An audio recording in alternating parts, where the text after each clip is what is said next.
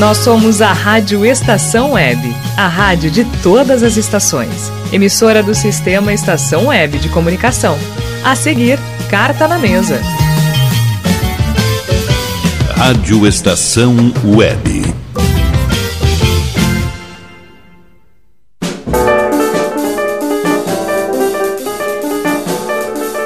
Carta na Mesa.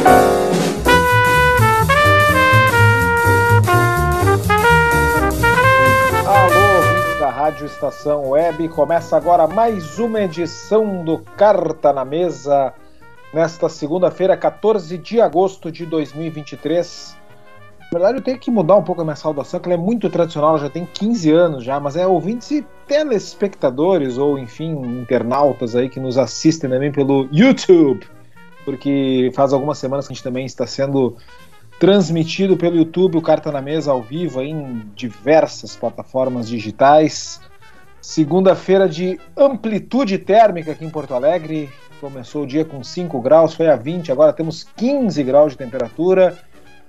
Amanheceu com 5 graus, quarta-feira, quinta-feira vai estar mais de 30, então é a, a gripe chegando aí para todo mundo, como só ocorrer aqui no Paralelo 30. Então, falando de tempo, eu já começo com Marcos Almeida Pfeiffer, porque esse homem é o homem da meteorologia do Catanavês. Os bons tempos de Marcos Almeida Pfeiffer. Boa noite, meu amigo. Como é que tá aí em Capão da Canoa, cara? Bom, boa noite, Vicente, Rogério Barbosa, Paulinha Cardoso. Já deixo um abraço a todos vocês que coordenam, tem a gestão da rádio. O Vicente Fonseca, o Nogueira, linda jaqueta, diga-se de passagem o Lourenço Fonseca chegando de colorado e vermelho aí, eu gosto dessa cor também. Ah, é o seguinte, o tempo bom, né, Capão, agora até me arrisquei a um banho morno, né, morninho até para frio agora, um banhozinho para dar aquela ligada nas turbinas e a gente está preparado para fazer o programa. Foi um dia lindo em Capão da Canoa. Cheguei pela manhã, estava de manhã em Porto Alegre ainda, uma manhã gelada na capital. Foi 6 graus a sensação térmica. Em Porto Alegre, falou aí 4, né? 5 graus. E, e temos uh, ainda uma noite fria hoje. Amanhã começa, ainda uma manhã fria, começa a aliviar e quarta vem o calor, né? Quarta aqui tem. É que é, né? Então a gente tem que se cuidar. Bastante Cebion, vitamina C né, bastante bergamota, bastante fruta, so, ensopados, é, alimentos naturais, né?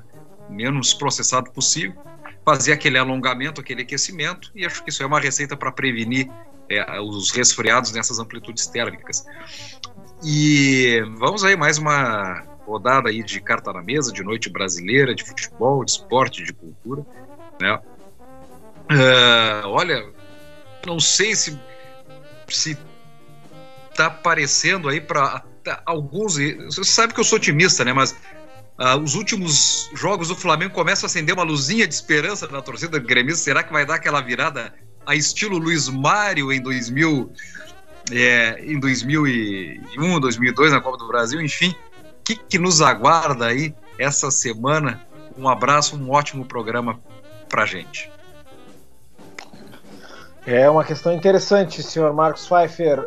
Hudson Nogueira Olha, eu tô achando que o Corinthians vai ganhar tudo esse ano, cara, porque a fase é imparável, tá que nem esse time aí da foto, tá um troço espetacular. Uh, pobre James Rodrigues e pobre Lucas Moura na quarta-feira, hein, Hudson? Boa noite, meu amigo. Eu tenho que provocar, senão não tem graça. Boa noite, Vicente. Boa noite, queridos amigos do Carta, mestre Rogério Barbosa, Paulinha Cardoso, prezadas e prezados ouvintes da Rádio Estação Web, a rádio de todas as estações. Vicente, só te peço uma coisa: calma. Calma. Evidente que agora são 11 jogos né, de visibilidade. Que espécie de Corinthians é essa, amigos? Treinada por Vanderlei Luxemburgo.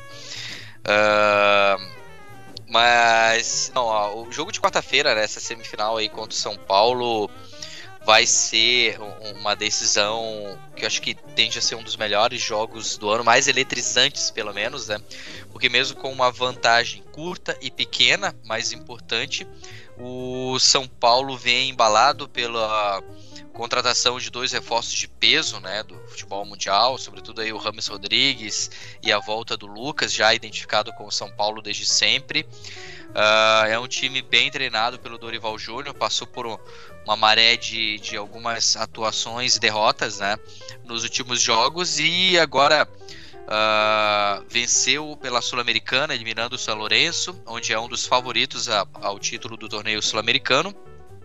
E conseguiu ontem um resultado com o time praticamente reserva, né? Depois, poupando muitos titulares, não venceu por pouco, na minha percepção, não venceu por erro de arbitragem, não pelo pênalti, sim pelo impedimento que deixou de ser marcado, né? A favor do, do Flamengo, a favor do, do Flamengo ontem, claro. E vai ser um jogo eletrizante. Então, é, cabe o Corinthians saber administrar a sua vantagem e manter mais um jogo aí de vencibilidade para carimbar o passaporte à final da Copa do Brasil e como o Marcos Pfeiffer provocou também, eu não sei não, mas esse Flamengo aí não tá passando muita confiança. E enfrentar um Grêmio, mesmo com uma desvantagem grande, com o Maracanã lotado, mas o Grêmio a gente sabe que jogando a Copa do Brasil é sempre um adversário muito, muito difícil, para não dizer traiçoeiro. Pois é, Hudson, isso que tu falou é interessante, né? Porque, na verdade, o único time que não oscilou até agora foi o Botafogo, porque todos os outros oscilaram, né? O São Paulo passou por uma fase um pouco difícil recentemente, o Corinthians começou muito mal o campeonato, o Grêmio, espero, tenha encerrado ontem a sua fase oscilante aí, também começou o campeonato numa oscilação. E tua expectativa, Lourenço Fonseca, Flamengo e Grêmio quarta-feira, Flamengo abre espaço, essa fase do Flamengo abre espaço aí não digo uma classificação do Grêmio, pelo menos para uma possível aí, um possível confronto, né? Que haja alguma disputa pela vaga ainda. Ou tu acha que tá pelada a coruja, cara? Boa noite.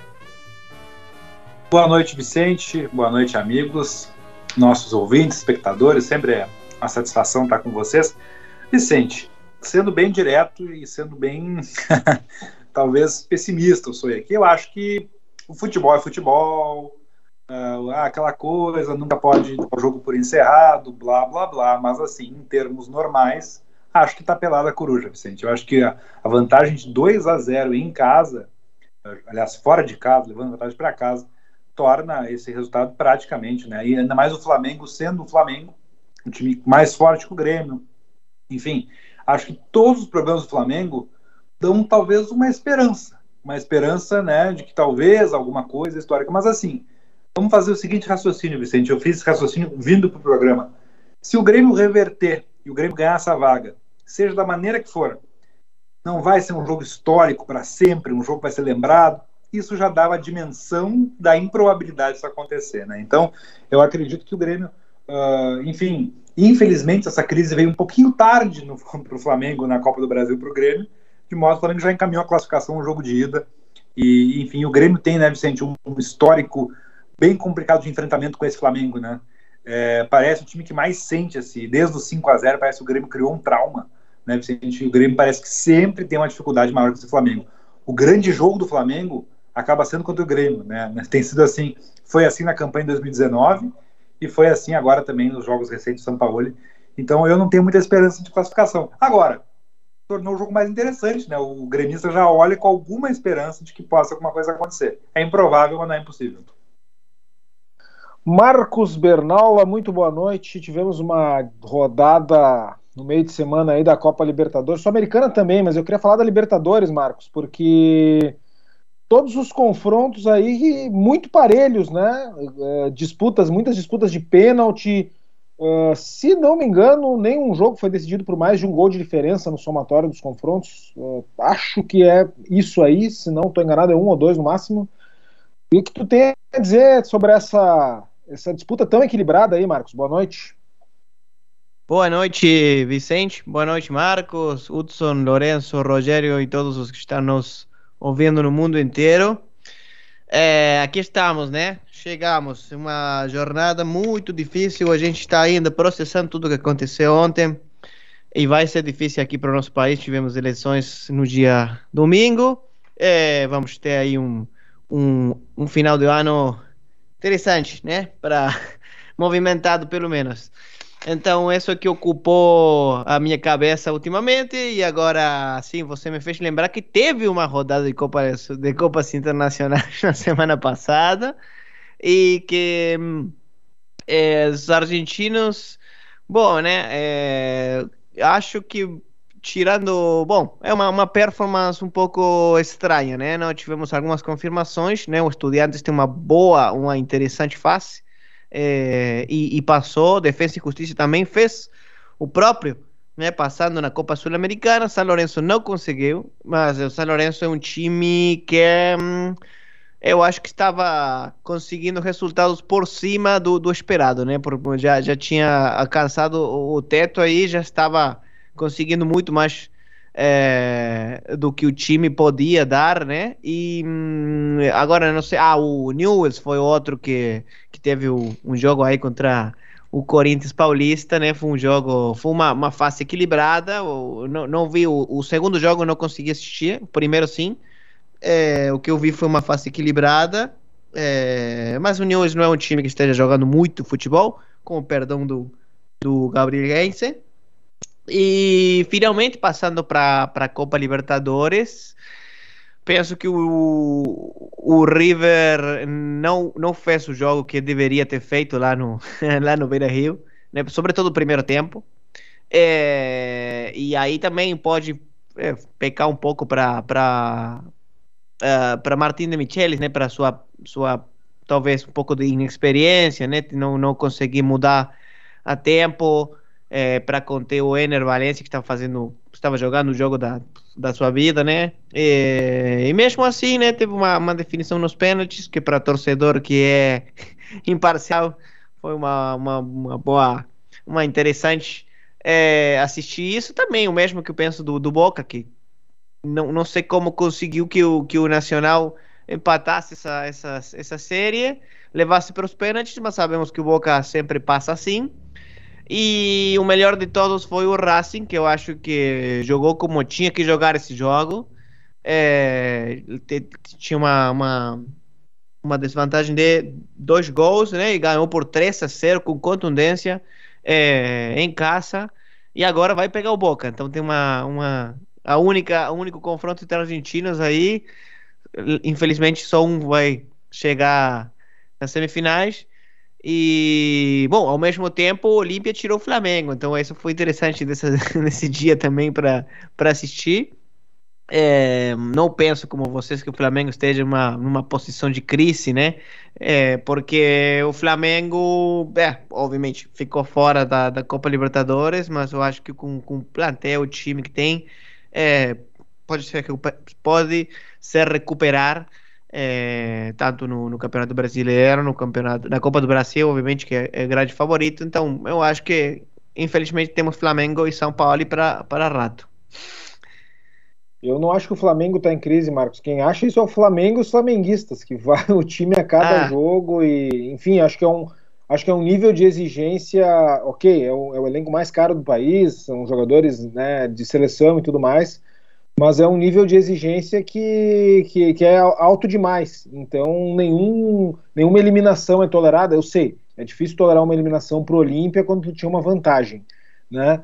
Uh, pelo que investe o Flamengo e pelo que investe o Olímpia, porque o Olímpia, na minha modesta opinião, é o clube mais copeiro do mundo. Eu não estou dizendo da América do Sul, é do mundo. Cara, é um clube do Paraguai, que é um dos países mais pobres do hemisfério sul e é tricampeão da Libertadores e, e acumula eliminações contra equipes de, de, porte financeiro maior, então eu acho um clube assim sim, muito sim. respeitável. É, co conhecido. Não sei se do mundo aí tem, tem, tem entra, né? Agora tem o Inter do Miami, que vamos ver o que acontece. É, e tem algum time lá no, na África, ou na, na no, não sei, aí na, na, na, parte da, dos países árabes, que talvez com certeza eles aparecem sempre no Mundial de Clubes. É, mas sim, o Olímpia é um, é um time que opera, um time que gosta dessa Libertadores, merece, né? Merecia contra o Atlético Mineiro, com o perdão do Lourenço, você se lembra essa, essa face aí, mas é, eu acho que o Flamengo não esteve né, à altura desse jogo, né? Não, era um, um jogo onde eles tinham vantagem e, bom, obviamente, um jogo bem. Agora que a gente está vendo essa Copa Libertadores que a gente quer ver, né? Porque tivemos até, até um momento, né, muito jogo aí chato, é, com, com você tentando se parecer a, Champions League, a Europa e tal. Agora a gente tá vendo, né, o que a gente quer ver, né? É, obviamente sem tirar, a gente não quer ver briga e coisas assim, mas mas é definições interessantes, improváveis, é, muito VAR aí mexendo é, no meio agora, é, polêmicas e, e bom, é, é, o Bolívar também é um grande, eu esqueci deles, né? É, o Bolívar está nas quartas de final também, mesmo com o Deportivo Pereira, que ninguém esperava muito deles e agora estão aí. A Ana Tomazeta não está aqui, então a gente pode falar. O Palmeiras é o maior favorito das quartas de final, né? Sem, é. sem, sem sombra de dúvida. Agora, o, o Deportivo Pereira, ele está fazendo um papel interessante, né? Porque o Independiente Del Valle é um clube novo, né? Tem 10, 15 anos de história aí, mas ele tem muitos títulos já, muitas chegadas. É, foi vice-campeão da Libertadores, bicampeão da Copa Sul-Americana e, na minha opinião, era um dos maiores favoritos das oitavas de final. E o Deportivo Pereira conseguiu eliminar, inclusive se safando num pênalti nos, nos apagar das luzes lá em, Quito, onde o jogador do Independente Del Valle bateu bizonhamente para fora depois de dar um pulinho antes de chutar. Então, merecida a classificação do Deportivo Pereira só pelo pulinho. Clássico. Tá? Então, não, é, é claro que Uh, isso faz o Palmeiras abrir o olho e tudo mais, mas é evidente que talvez a maior distância esteja aí, o que não quer dizer, evidentemente, que o Palmeiras vai passar. Mas, como diz o Lourenço em relação ao Flamengo e Grêmio, na minha opinião, vai ser, uh, a, vai ser um jogo lembrado por anos e anos e anos, e uma eliminação muito marcante e uma classificação muito heróica, caso o Deportivo Pereira elimine o Palmeiras, o que dá a dimensão de que o Palmeiras é amplamente favorito. Nos demais confrontos, eu vejo o uh, favoritismo leve para Fluminense e Inter e Boca e Racing eu acho absolutamente igual. Para mim, a classificação do Racing foi a mais impactante dos oito, porque fez um jogo realmente uh, excelente contra o Atlético Nacional, pressionando, fez tudo o que tinha que fazer, bem como tu é. falou. Fez, fez é. que fazer, entrou com a postura de quem tinha que ganhar o jogo, foi lá e fez o resultado. Mas no papel, né, aí esse confronto, eu acho que o favorito é claramente Boca, mas é por não por uma questão do, é, futebolística, né, mas o, o, Racing ultimamente quando pega times argentinos na Copa, é, desinfla muito, né? Não, não, não parece estar na, na, na, na sua mesma na altura do que vem jogando. É, não sei como, como é que será, é um clássico também, né? Boca Racing é um clássico e, e, e como isso, como tal, é, na, nas quartas de final da Copa Libertadores, eu acho o confronto mais interessante para assistir é, dessas quartas de final. É, obviamente, eu gostaria muito do, do, de ver um time boliviano na, na semifinal e, e que a Olímpia também chegasse lá. Aí não sei, cara. Aí eu acho que. Bom, vamos ver. É um confronto, são confrontos equilibrados. É, se tu pegar no papel, né, Hudson, Lourenço, Marcos, uh, Fluminense e Inter, evidentemente, tem mais recursos que Bolívar e que Olímpia. Mas o Olímpia é um time que, inclusive, já eliminou o Fluminense numa Libertadores em 2013, né, quando foi vice-campeão e quase foi campeão, por três minutos não foi campeão, perdeu para o Atlético. Uh, então, e eliminou o Flamengo, que é um, um cartaz importante, e o Internacional. Eliminou o, Inter. Hã? eliminou o Inter em 2021, pode ser? 2021 e 1989 também. E vai uh, definir em casa de novo, né? Então. Olímpia e Fluminense, sim. Claro. Uh, e o Inter com o Bolívar tem a questão da altitude, que eu acho que é importante, né? Uh, o Bolívar pode definir o jogo na primeira partida. Assim como pode fazer 3 a 0 e tomar 5 no Beira-Rio, porque times bolivianos fazem isso. Uh, mas o Bolívar é um time que eliminou o Atlético Paranaense, que é uma equipe do tamanho do Inter hoje, em termos de time, não estou falando de clube, em termos de time.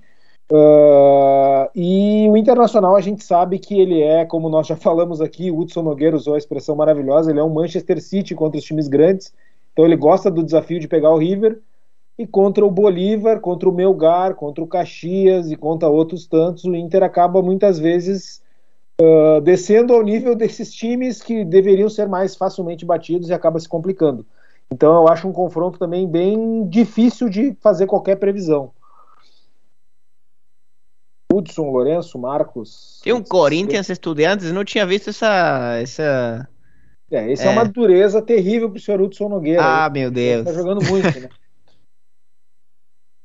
Não, vamos por partes, né? É, nós comentamos aqui quando, um pouquinho antes da véspera, né, do, do confronto do Internacional com o River, e eu falava, olha, o importante para o Inter é ele voltar vivo do Monumental de Nunes. Sobretudo, o que é interessante para o Inter é perder o jogo, como ele perdeu lá em Buenos Aires por 2 a 1 Porque se o Inter vencesse o River em Nunes, ou sequer empatasse, que seria um, um resultado, eh, seriam resultados muito bons, obviamente que o Internacional perderia no Beira Rio, tomando 3 a 0 com 15 minutos de jogo, uh, para decepção de 50 mil pessoas. Foi o que não aconteceu, porque o Inter conseguiu manter o foco, né? Conseguiu manter entrar muito concentrado naquela decisão contra o River, também não deixou o River jogar, manteve uma, uma intensidade uh, incrível, né? Até durante a segunda etapa mesmo. O Internacional jogou muito bem, tomou um gol absurdo, né? De gol de que a gente toma jogando futebol no colégio. O Internacional tomou no mata-mata de Libertadores, mas foi muito feliz a cobrança de pênaltis. Uh, e então o, o, Inter manteve esse foco. Agora a questão é como é que o Inter vai se portar lá na Bolívia, se ele vai realmente voltar vivo, porque a gente sabe, pelo histórico do Inter, né? Claro, isso é uma questão mais extra-campo, se o Inter consegue um empate, de repente uma vitória contra o Bolívar, e tem tudo para fazer fiasco no Beira Rio. Mas é evidente que há uma. Há, há um, é um outro tipo de jogo, é outro tipo de concentração. Então o Inter tem tudo para passar sem jamais desacreditar no adversário.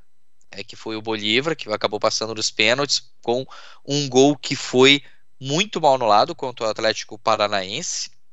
E voltando à Copa Sul-Americana, né, o, o, Corinthians vai enfrentar um dos melhores times, junto com o São Paulo, é o Estudiantes de La Plata, que é um, uma das equipes mais tradicionais do continente no que diz respeito às Copas da Comembol. E é um adversário que é bem diferente dos fraquíssimos que o Corinthians enfrentou até o momento uh, na, no torneio sul-americano, mas é óbvio que o Corinthians vem ganhando também mais confiança, vem ganhando um pouco mais de força, sobretudo quando joga o Renato Augusto, é um time, é uma postura, né? Corinthians é um time que tem uma deficiência muito grande no ataque com o Yuri Alberto, né? O pessoal diz que eu pego no pé dele, não sei o que, que eu brinco. Mas quem viu Corinthians e Curitiba ontem, se forem ver os melhores momentos, ele é um, um atacante que tem muita dificuldade na finalização, que ele não olha para o gol, ele não tem esse hábito. Aí vocês vão falar, eu vou citar novamente. Mas o Luiz Soares também não olha para o gol. Sim, mas é o Luiz Soares, né? Com, com, uma história gigantesca no futebol. E o Roberto é um jogador que tem todas as limitações para domínio de bola, sobretudo para finalização, enfim. Então depende muito de como vai se portar o time, sobretudo o Renato Augusto, para poder fazer uma frente aos estudiantes. Mas antes, né, tem uma batalha na próxima quarta-feira contra o São Paulo no Murumbi com Rames Rodrigues, com Lucas, com Dorival Júnior, que a, a, vem ajustando cada vez mais o time de São Paulo. E também um adversário na Copa Sul-Americana que a gente não pode desprezar, que está fazendo uma ótima campanha no Campeonato Brasileiro, é a franquia né, do, do energético Red Bull, uh, o Bragantino, que é um dos favoritos ao título, tem um caminho bom, né, um caminho mais fácil, digamos, e tem todas as condições de chegar à final novamente. Um, só uma questão, Hudson. O Bragantino não foi eliminado, né, pelo América? Sim. Foi eliminado nos pênaltis. Eu sei que é, é, incrível, mas foi eliminado nos pênaltis pelo América. Foi um empate o... de 3 a 3 América pera, pera. Fortaleza. Pera. O... Mas o que só é, Não, é o Fortaleza se classificou, isso. Não, peraí que eu, eu tô confundido com o Fortaleza, então. O Bragantino, confesso que não sabia que ele havia eliminado o América de Wagner Mancini. O, o Mancini já tinha saído ou não? Ou, uh, ou seja, uh, acho que o Lourenço vai falar isso, o que prova de que, que, a, que, a, que a teoria está correta. Os, os, os favoritos podem ser surpre surpreendidos não, por equipes então, bem mais fracas. Né? Tá, tá, muito difícil esse torneio. Aliás, a Sul-Americana, eu não é um torneio que eu acompanhe muito, né, Vicente? Até por questões, uh, vamos dizer assim, clubísticas. O Grêmio não tem jogado muito a Sul-Americana, né? O Grêmio ou joga Libertadores ou não joga nenhuma, né, ultimamente. Então, é um torneio que eu, que eu perdi um pouco o contato direto. Mas me parece que são umas quartas de final bem complicadas. Eu acho que é um, é um dos torneios em que mais tem times fortes aí no final, clubes de camisa no final aí. acho que é um caminho, uma pedreira, né? Parou de ser aquele grande atalho que parecia, como foi, como podia ser no passado, né? Os jogos são Corinthians Estudiantes, Botafogo, Defensa e Justiça, América Mineiro e Fortaleza, uh, e LDU e São Paulo. É, só corrigindo, porque eu dei uma de Milton Leite aqui, não. Milton Leite que no América Mineiro e Corinthians pela Copa do Brasil, ele narrou o pênalti na trave e foi gol do América Mineiro, né? Então já é a segunda classificação, já é o segundo feito né, do América Mineiro, não é bem classificação, mas enfim, uh, faço a, a, ressalva e a correção aqui, tá? Até porque eu não acompanhei esse jogo e não esperava, sinceramente, que o Bragantino fosse eliminado pelo América Mineiro, cada vez mais né, na zona de rebaixamento, cavando lugar ali na Série B, mas incomodando aí na Copa Sul-Americana. Uh, Fortaleza é um time que uh, passou pelo. Tá crescendo o Fortaleza. Eu me corrija se eu estiver equivocado, pelo Cerro. Fortaleza passou pelo Libertar. Pelo Libertar.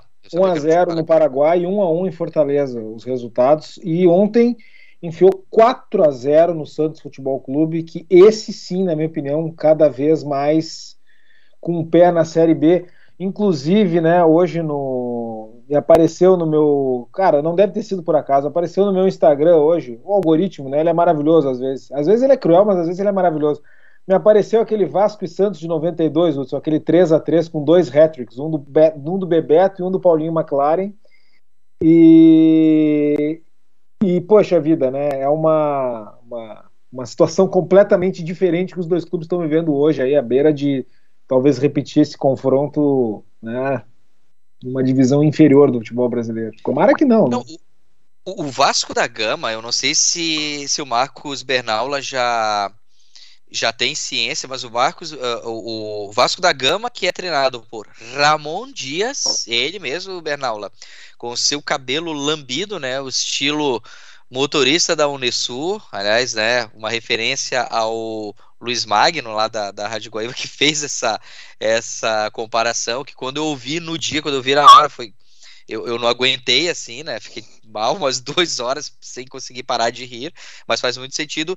E também anunciou a contratação do meia atacante francês Dimitri Payet. É exatamente isso, Marcos Bernaula. Dimitri Payet, uma das maiores contratações desta janela no futebol mundial. Né? Muito se fala na, na ida de Messi lá pro, pro Inter Miami, Cristiano Ronaldo lá para a Arábia Saudita, que ele já estava lá, né? E a ida também do não dá para dizer atleta, mas né, do influencer Neymar Júnior para o Al Hilal da Arábia Saudita, mas Dimitri Payet é o reforço do Vasco da Gama para este Campeonato Brasileiro. Estava jogando aonde? No Olympique de Marseille de é, olha.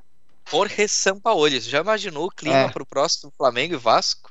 Dimitri Payet com a faca nos dentes. Se o Sampaoli durar até lá, né? Eu ia dizer, né? Eu acho que o próximo Flamengo e Vasco não vai ter Sampaoli, não. Inclusive, diz que ele não foi demitido agora, depois desse empate com o São Paulo, justamente por causa desse jogo com o Grêmio quarta-feira. O Flamengo não queria fazer uma mexida né, tão forte assim às vésperas de um jogo decisivo.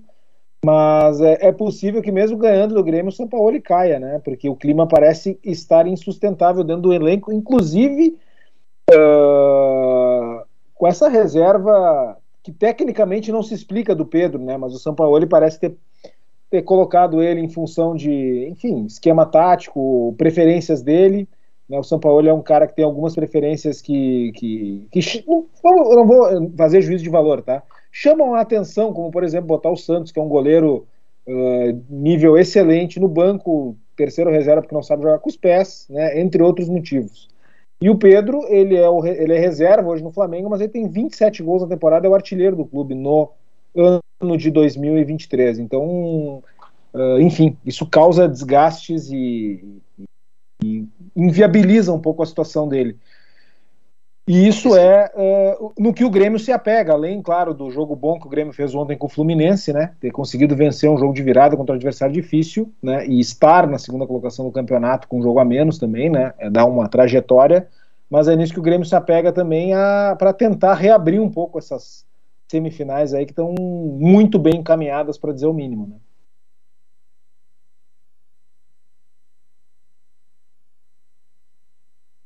Lourenço Fonseca. Pois é, eu acho que chama atenção, né, a contratação do Paier me chamou atenção porque o Brasil, né, a gente começa daí a linkar o Soares, o próprio Ener Valência, uh, o Rames Rodrigues agora no São Paulo. O Brasil parece estar, tá, e aí até não sei qual seria a explicação para isso, se é um processo de internacionalização do futebol brasileiro com o aumento do número de estrangeiros, mais a SAF que botam dinheiro de fora, uh, o Brasil começa a entrar numa rota que esteve ali por 2010 a 2012, ali, quando voltaram o Ronaldinho, o Hudson lembra bem o Marcelo no Fluminense, voltaram o Ronaldinho, o Deco, etc. O Brasil ficou uma rota de jogadores, claro que não no auge da carreira, mas jogadores que não costumavam passar por aqui. Né? O Brasil parece que entrou nessa rota. O Soares, por exemplo, no Grêmio, é, eu não tenho dúvidas que vai ser um divisor de águas, né? porque o Grêmio não contratava jogador desse, desse estilo medalhão eu tenho certeza que o Grêmio vai buscar agora uh, repetir essa fórmula algumas vezes, né? Porque deu certo, vamos dizer assim, o Soares deu um bom rendimento.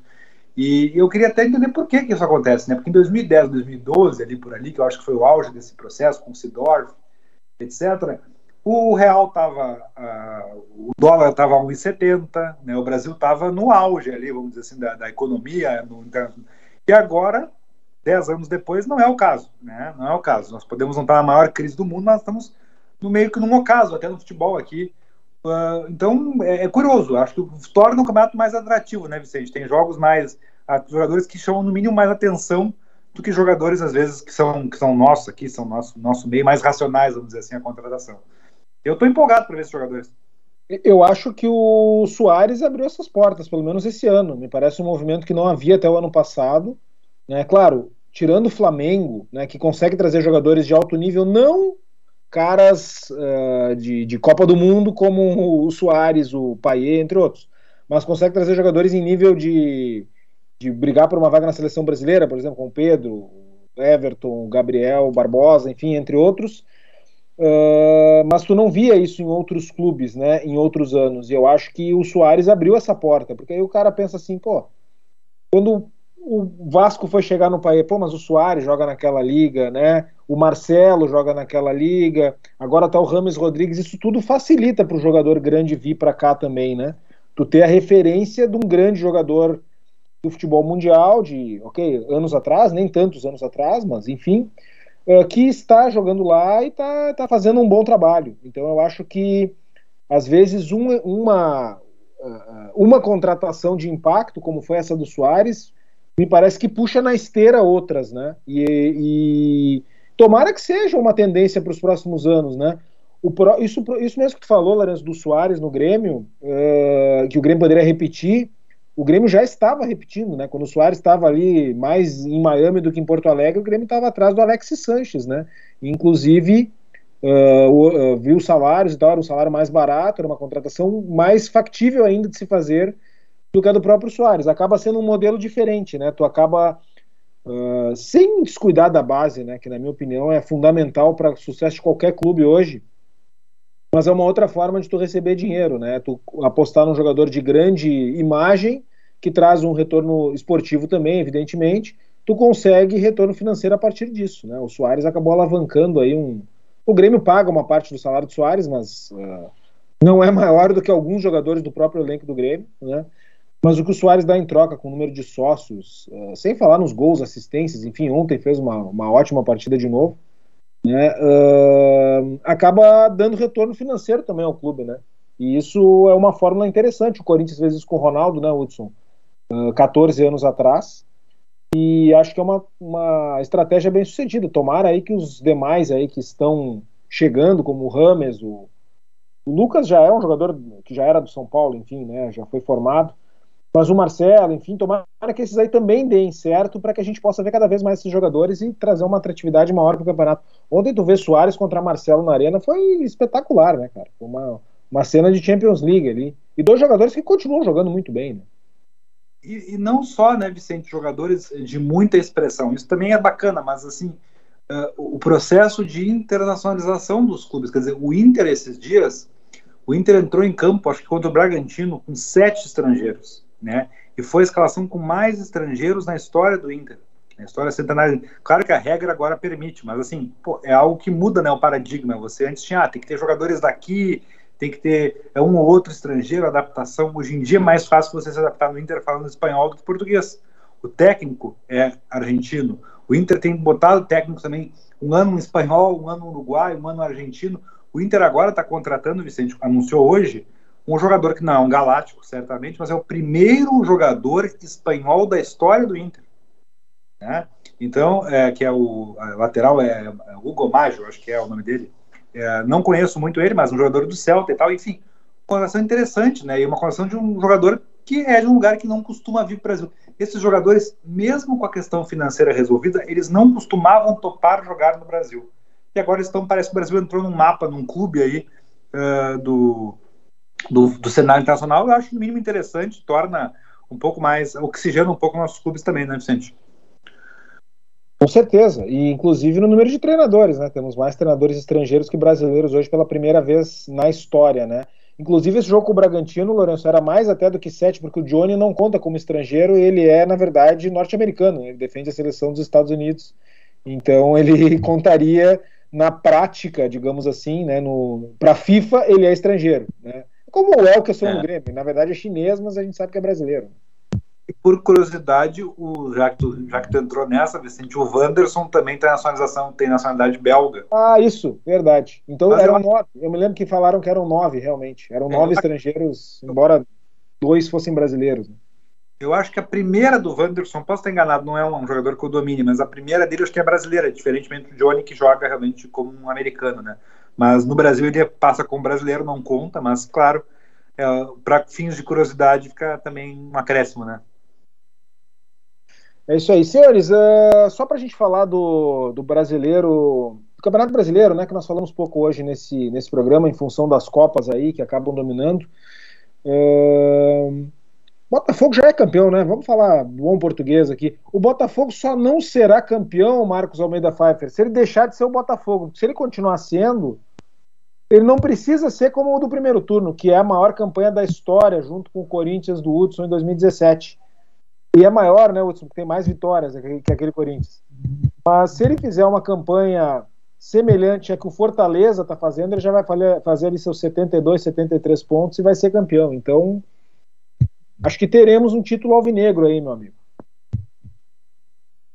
Acho que o programa está muito bom e acho que o tema que vocês tocaram aí, né, a mudança dos tempos, a internacionalização do futebol no Brasil, os atrativos, né? Hoje o campeonato está atraente, realmente tinha Soares de um lado e Marcelo do outro, pô, cena de Champions League.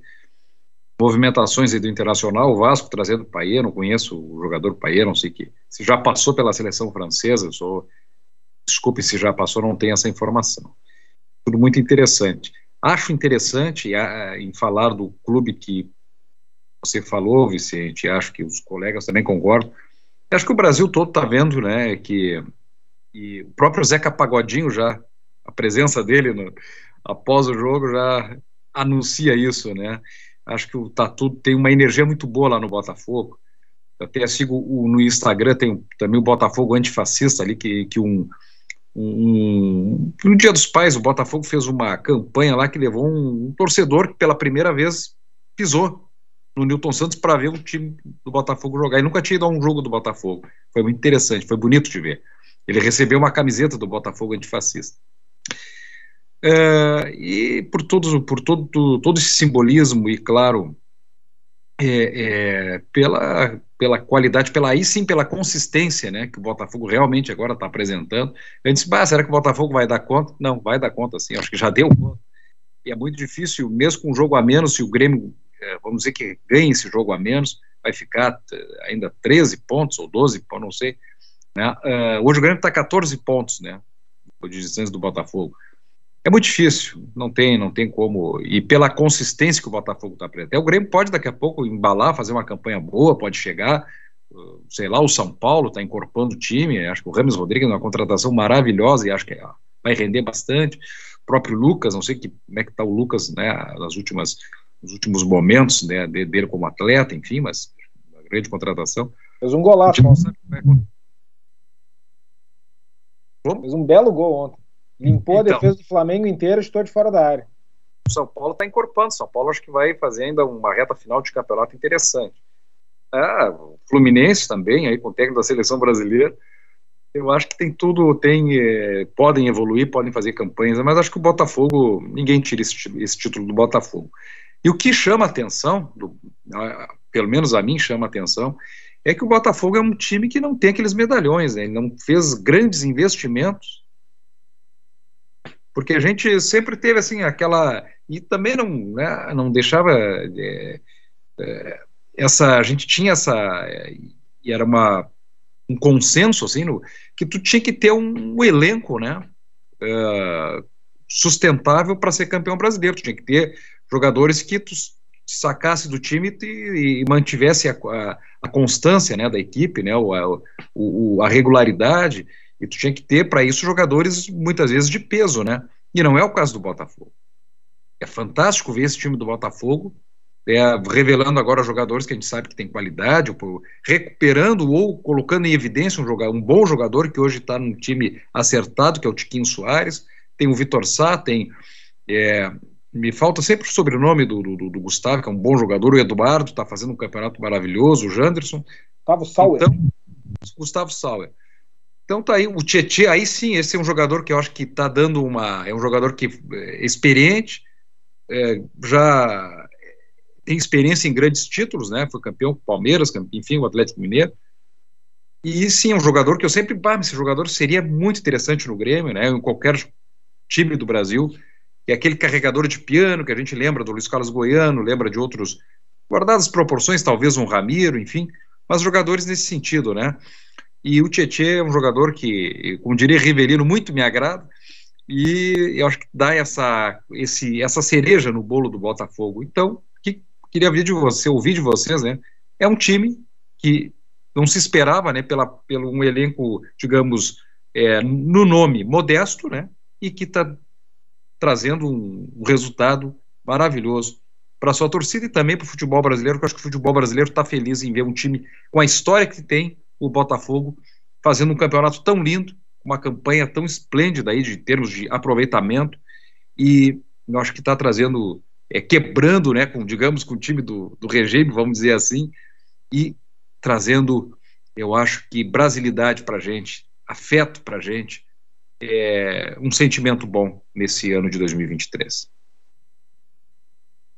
Surpreendente é. não, não só pela não só pelo elenco, Lourenço. O Botafogo fez o Campeonato Carioca muito ruim, ficou em quinto lugar, não disputou a fase final, foi eliminado na Copa do Brasil de uma maneira discreta, fez uma campanha ruim, mas no brasileiro encaixou muito bem, né? E, e realmente está com uma vantagem muito grande. O Palmeiras está no final do jogo, 44 segundo tempo, está empatando 0 a 0 com o Cruzeiro né, não vai conseguir chegar próximo, enfim, descontar a diferença ou empatar na diferença com o Botafogo dessa rodada, vai ficando para trás de novo e a distância vai ficando cada vez maior. Não sei, não tem tempo hábil, eu acho. Não sei o que, que tu acha, Lourenço, disso que o Marcos falou, enfim, mas acho que temos um 98% do campeão brasileiro definido já, né? Sem dúvida, Vicente. E eu acho que o Marcos Marcos Pfeiffer, querido Marcos Pfeiffer, aponta bem né, o paradoxo disso, né, Vicente? O Botafogo ele é uma SAF. Então é tentador a gente dizer, olha, o, o império do dinheiro, despejaram o dinheiro do Botafogo e a SAF está dominando o futebol. Mas não é um time caro, né? não é um time extraordinariamente caro, não é uma vitória do dinheiro, vamos dizer assim. O Botafogo conseguiria fazer esse time sem a SAF? Não. O Botafogo acho que não, pela situação que estava. Mas outros clubes grandes, tantos podem, têm folhas maiores que o Botafogo e não estão tendo esse rendimento. Então, é assim, esse, é, é, diferente do que a gente imaginou que a SAF poderia fazer. É difícil né, esse, explicar esse encaixe do Botafogo, né, Vicente? É difícil imaginar que esse time vá manter essa média, mas também é difícil imaginar que vai cair a ponto tal que vai perder essa vantagem. O Botafogo, com, uma, com um segundo turno muito medíocre, ele vai fazer uma pontuação suficiente para ser campeão. Então, até acho que o risco do campeonato é esse, né, Vicente? Assim como em 2017, o Corinthians também com Uh, fez um primeiro turno muito bom e o segundo turno foi pouco empolgante, né? Acho que esse segundo turno agora tá um sério risco de virar um campeonato já com campeão tão cedo. Isso nunca é bom, né? Isso nunca é bom para o produto, nunca é bom para quem assiste. E, e, eu tenho, Vicente, aí é uma questão muito pessoal de cada um. Uh, eu acho que o futebol brasileiro tem que sim buscar alternativas para se capitalizar. Não dá para ser um futebol que, enfim, que, que, que fique para trás nesse, nessa maneira uh, o dinheiro manda no futebol, Mas eu, claro, que vejo restrições, né, Vicente? A gente vender parte, grande parte ou todo um clube para um conglomerado estrangeiro. Acho que esse é o ponto que me deixa triste em relação ao título do Botafogo, porque acaba sendo um incentivo muito grande, né, apesar de não ser esse império do dinheiro esse ano, um incentivo muito grande a que outros clubes percam o seu formato associativo, que eu acho que é algo tão interessante, que dá um liame para aquela existência daquele clube. E eu tenho medo que vire um paradigma aqui no Brasil o Botafogo ser um clube, uh, uma SAF vencedora. Né? Esse é um risco, eu não sei o que os amigos acham, se eu estou sendo muito. Eu não quero ser muito puritano e muito anti-dinheiro, mas acho que há outras formas menos drásticas da gente conseguir competir no mundo do futebol do dinheiro, Vicente que tu pode ser puritano, pode ser contra essa ultracapitalização, porque nós somos contra também, tá, Lourenço? Mas eu concordo contigo, eu acho que é, é, muito fácil falar, né? Ah, e é tentador também, né? É, tu se jogar nesse modelo da SAF em função do Botafogo, mas para mim parece que o Botafogo não faria esse time sem a SAF, evidente. Mas eu acho que talvez o principal legado dessa SAF do Botafogo, que não tem nada do Vasco, por exemplo, é, que eu acho que profissionalizou ali o, o, modelo de observação de jogadores, né? As contratações foram bem feitas, né? Me parece que existe um sentido no que o Botafogo quer como time de futebol e por isso que está dando tão certo. Claro, é um encaixe fora do comum. 47 pontos. E Hudson, tu é corintiano, tu lembra certamente com muito carinho do time de 2017, mas vamos falar aqui, eu e tu, assim, dois amigos que conhecem há muito tempo. Botafogo 2023 e Corinthians de 2017, que são as melhores campanhas de um turno na história do Campeonato Brasileiro, estão longe de ser os dois melhores campeões brasileiros, né? Tivemos equipes muito mais atraentes aí nesses anos todos que não fizeram campanhas tão brilhantes assim, né? Ah, em termos de performance, sim, Vicente. É evidente que para o torcedor, né, pouco importa a questão do, da performance, né, de marcar uma época. Pergunta, por exemplo, o torcedor do Botafogo se ele quer que o time jogue mais do que o de 95 ou lá o de da década de 60, né, quando ganhou o primeiro uh, primeiro brasileiro que o Botafogo venceu ainda, né, não na era moderna, né, que começou em 71.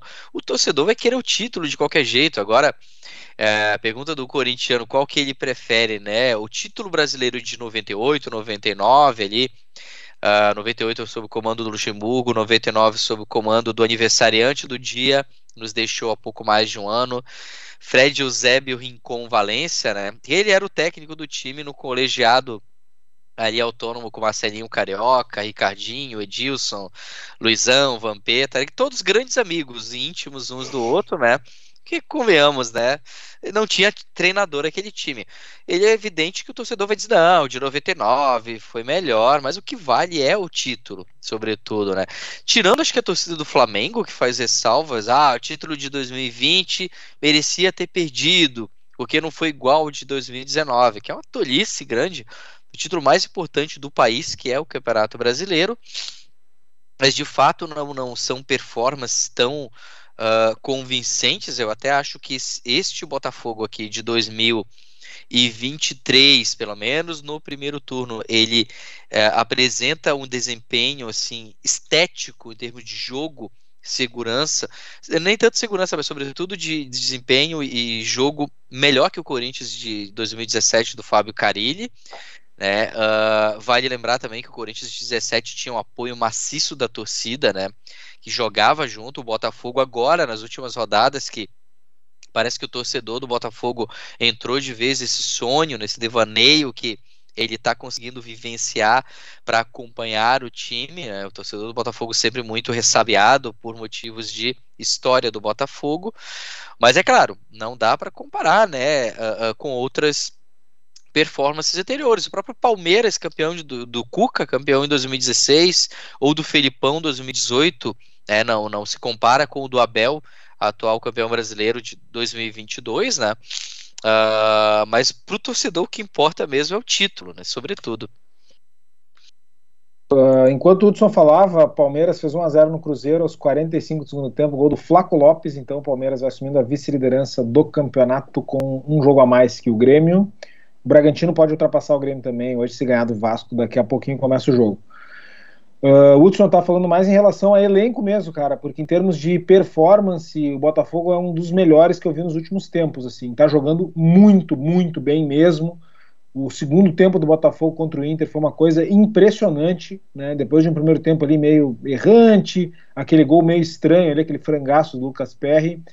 Uh, mas o segundo tempo do Botafogo foi uma coisa impressionante, né? Um time que pega a bola, sabe muito bem o que quer fazer, chega rápido, veloz, com qualidade técnica Uh, ah, mas eu não sei quem é Luiz Henrique. Cara, te vira e procura saber quem é, porque o cara joga muito, entendeu? A não ser que é Carlos Alberto procura e procura ver, então. Tiquinho Soares, Eduardo, esses caras estão jogando muita bola.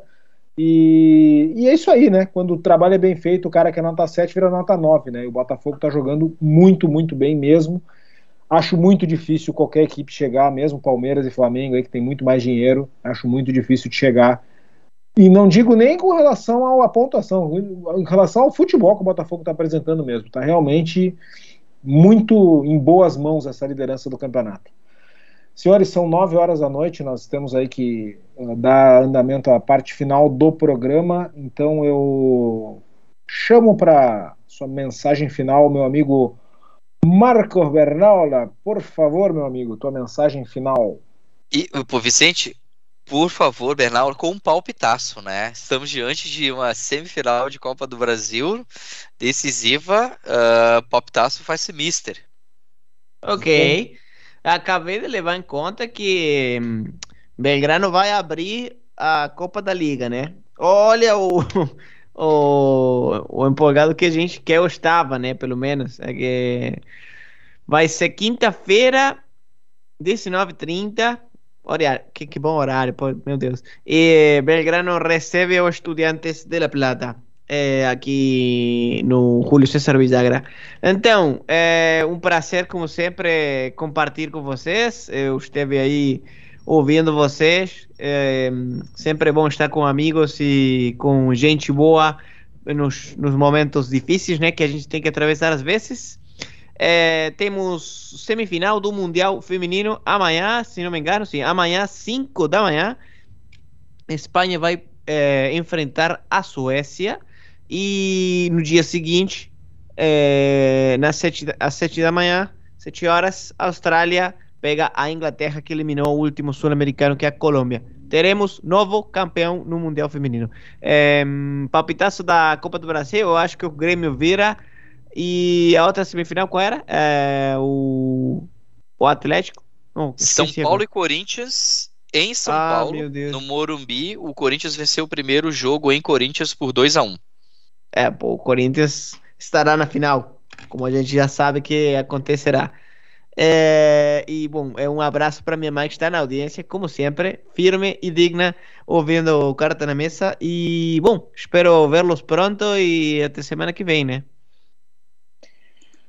Marcos Almeida Pfeiffer, tua mensagem final: o Palmeiras venceu o Cruzeiro por 1 a 0 É, mas foi nos acréscimos, então. Foi, foi nos acréscimos. É. Lá Eu já tava, tava atento essa rodada aí também, Palmeiras Cruzeiro, grande clássico, né? Decisão da Copa do Brasil de 96.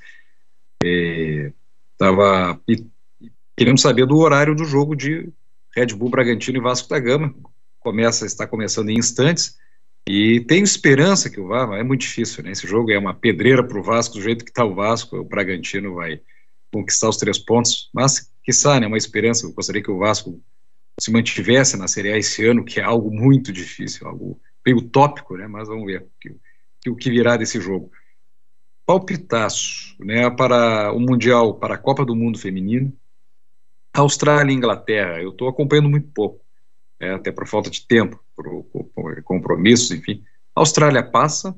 É, Para mim, a decisão vai ser Austrália e Suécia. E na Copa do Brasil, Corinthians e Grêmio.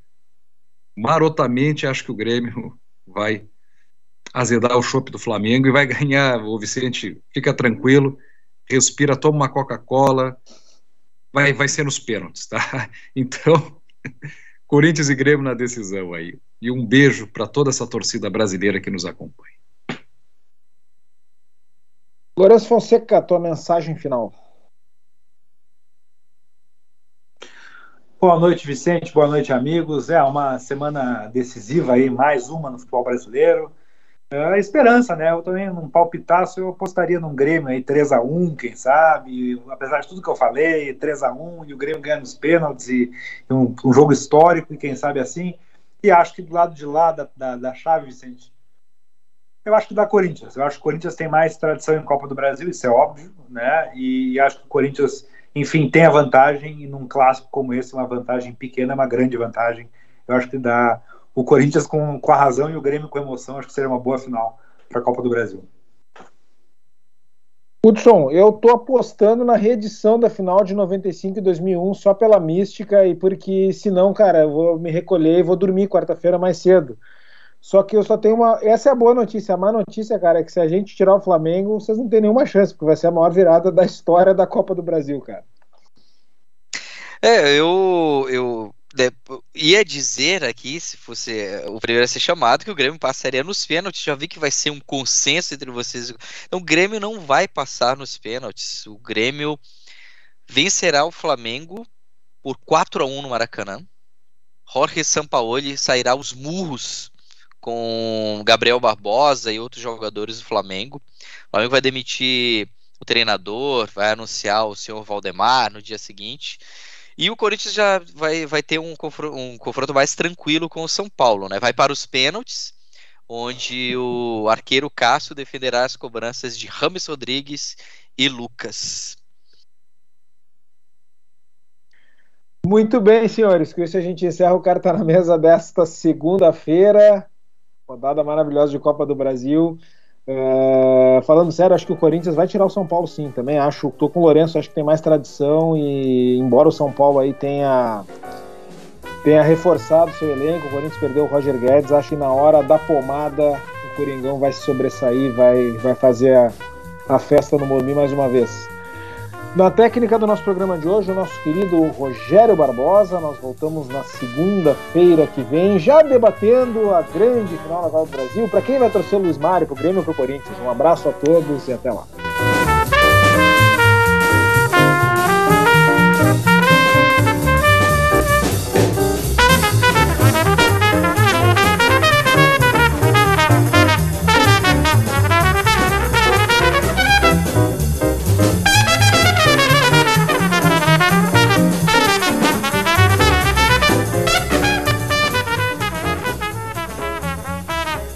Rádio Estação Web. A rádio de todas as estações.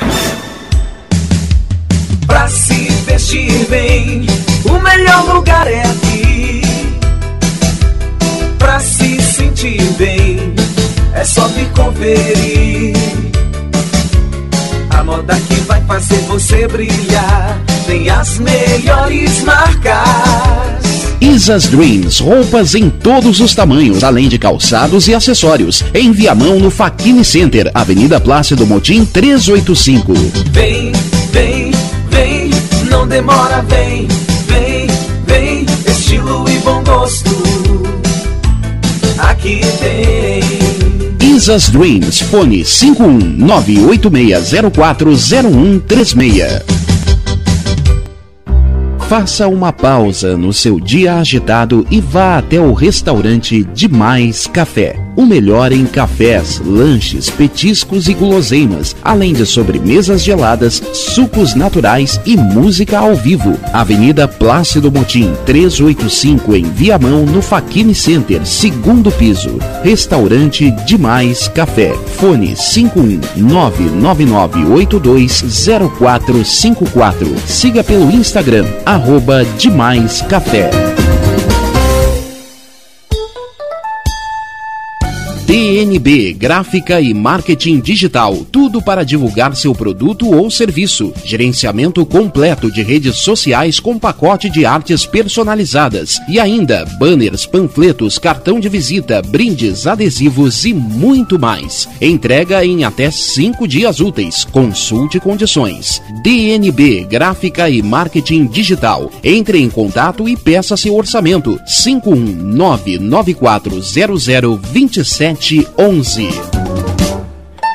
Só no Empório Natural Colonial você encontra uma grande variedade de queijos, vinhos e salames, além de temperos, chás, sementes, grãos, óleos, frutas secas, castanhas e muito mais. Teleentrega pelo fone 51993907343. Empório Natural Colonial, em Viamão, no Faquini Center, Avenida Plácido Motim 385, fone 51993907343. Siga pelo Instagram, arroba natural e colonial. Você tem o sonho de escrever, publicar e fazer seus livros serem colocados com sucesso nas livrarias em formato impresso ou digital? Conheça a Casa de Escriba, empresa especializada em projetos editoriais, artísticos e gráficos. A melhor parceria para escrever a sua história. Casa de Escriba. Para mais informações, ligue 51 99115 2090. E aí, bateu aquela fome? Então chame Pink Lanches, o mais variado cardápio de X e cachorro quente, além de porções, bebidas e açaí. Atendimento por teleentrega pelo WhatsApp 51985409397, de segunda a sábado das 19 à meia-noite. Pink Lanches, pronto para satisfazer seu apetite. 51985409397. Rádio Estação Web.